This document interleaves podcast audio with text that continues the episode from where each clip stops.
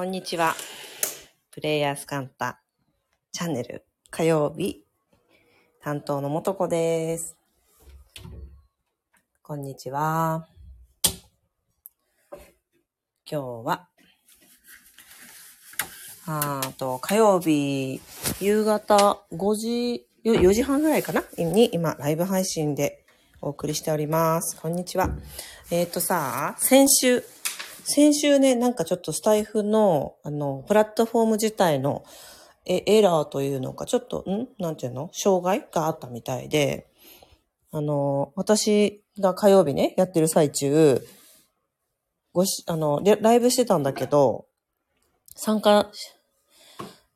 ずーっとね、20分ぐらい喋ったんだけど、ずーっとシーンとしてね、視聴、視聴してる、くださってる方、えっ、と、何人って私あの喋ってる側には出てるんですけど、それがずーっとゼロだったんですよ。え、何この感じと思って、みんな、え、何たまたま忙しい感じとか言って、まあ、ちょっとびびっくりして、したのね。そしたら、あの、スタイフのプラットフォーム側の、あの、エラーだったということが 分かり、あの、安心、しましたというか、まあ、よく、まあ、まあ、そういうことがありました。ですので、あの、その時にストーリーや、えっ、と、ツイッターなどに上げたお知らせ、その、ライブ配信したよというお知らせがですね、そこの、なんだ、リンクから飛べないとか、そういった障害もあったみたいですけどもね。ぜひ前回のやつも、えー、聞いてください。調子悪かったですね。ああ、そうそう、そうでしょう。そうなんです。さて今日は東京雨でした。朝からすごく、昨日からね、すごく曇りがかってて、今日は、うんと、朝からしとしとと雨。でも、あの、神奈川県の私が今いる川崎は結構前だけど、やみましたけど。皆さんどうですか？あ、昨日のノリノリのもとこさんのストーリー可愛くて見てもらいました。そうみんな見てきて。あの、このスタイフもう終わりにしてもいいから見てきて。ありがとう。今日は、あ、ちなみに今日はもう完全な雑談。何のためにもならない雑談。雑談で10分ぐらいで終わる予定。ありがとう。あのね、見てきて、あの、娘とね、今最近ね、えー流行っているやつがあってね、ひき肉ですって知ってる？みんな。ひき肉ね、あの、お肉のひき肉のことですよ。なんかどこかの中学生が、中学生 YouTuber の男の子が、自分のなんだろうな、芸名をひき肉っていう風にしたみたいで、登場じ、登場した時に言う挨拶が、どうもひき肉ですみたいな感じなのかな？それがすごい、うん、多分 TikTok 界隈から、あの、流行りまして、娘もやってますし、じゃあ、流行りまして、えっと、それをまあ、わた我が家には子供が二人もいる、いましてですね、その二人から、あの、ガンガンに元子も浴びせられ、えーで、あの、感染していきまして、あの、昨日ね、真っ赤なお花のっていうミュージックをかけながらね、夜ご飯食べてたんですけどね。ひき肉ですですよね。それが面白、面白すぎて、あれ、テイク3がテイク4ぐらいなんですけど、ちょっとこれ面白いからちょっとと撮ろうかって言って、三脚出して、撮りました。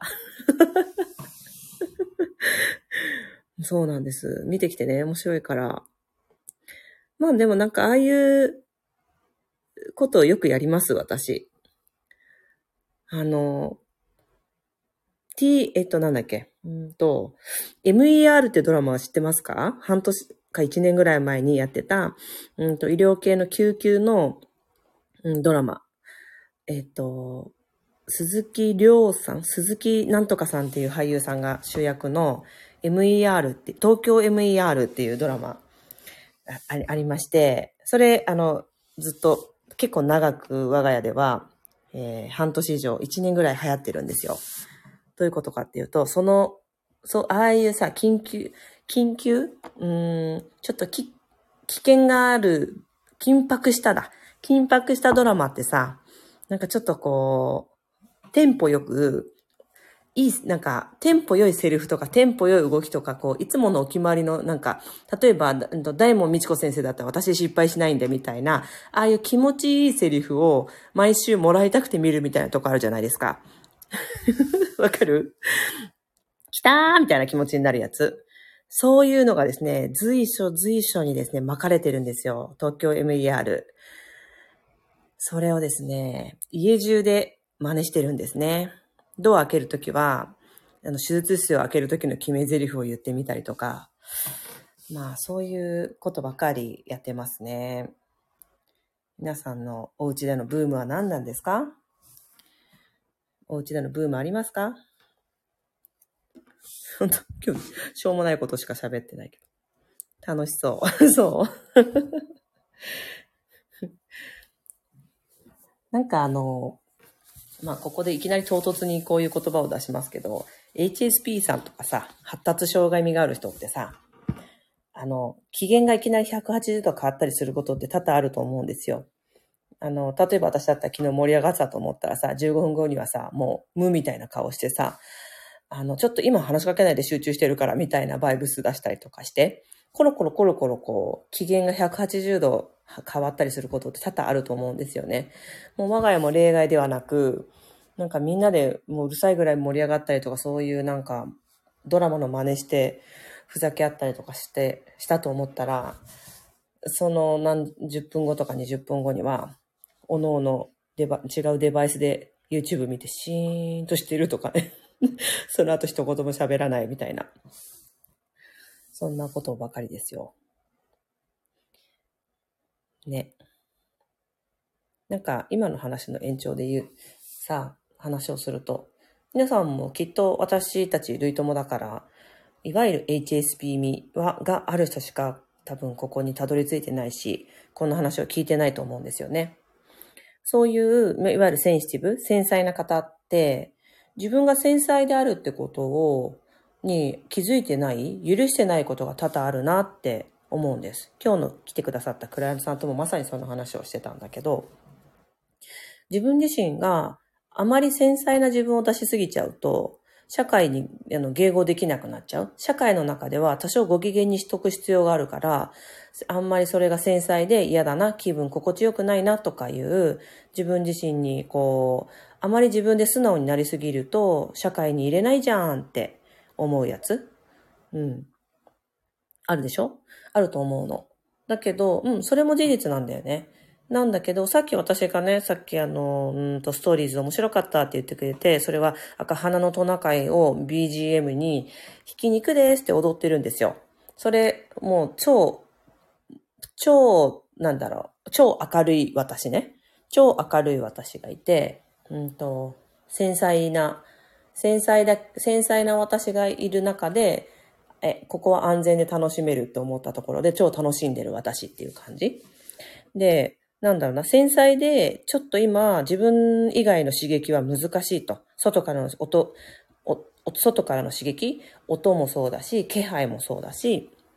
うんと、匂いとか、うん、いろんな、まあ、気配がほとんどでしょうね。みたいな刺激は今はちょっと無理っていう繊細な自分と、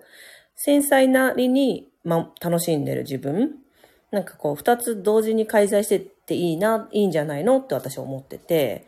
なんか、それを許す？もっと自分のその、そのあたりの自分の個性もっと、あの、知ってあげる？ってことって大事だなってすごく思うのね。で、その自分、そどちらもいるよっていう自分を知ってあげるとさ、なんかね、さっき私が例えたのね、ゲージに、ゲージに表せるんですよ。あ、今これ超えたら私の繊細さがすごく、えー、ストレスマックスになって、えー、立ち戻れなくなるぞっていうゲージがあるんですよね。このゲージ内で遊び、安心だったり、挑戦したりして楽しんでたら、あの、いつもの、えー、オフ、オフの、オフで立ち戻れるぞっていう、そういうバロメーターみたいなものを、うん、があるんですよ。で、そういうバロメーターみたいなものを、ちゃんと自分のものを知っていて、よく、よりよく扱ってる人たちが、今こう時代の先駆者だったり、あの、前の方にいるなって、あの、よく目立ってきてるなって思うんですよね。そう。つまり、あの、繊細さが前に出てくる、出ていってる時代なんですよ。なんだけど、それの扱い方、もっと社会に迎合していい機嫌がいい私、繊細じゃない私っていなきゃダメって思えば思うほど、それ超無理が入って、なんか自分の能力を発揮できないじゃないですか。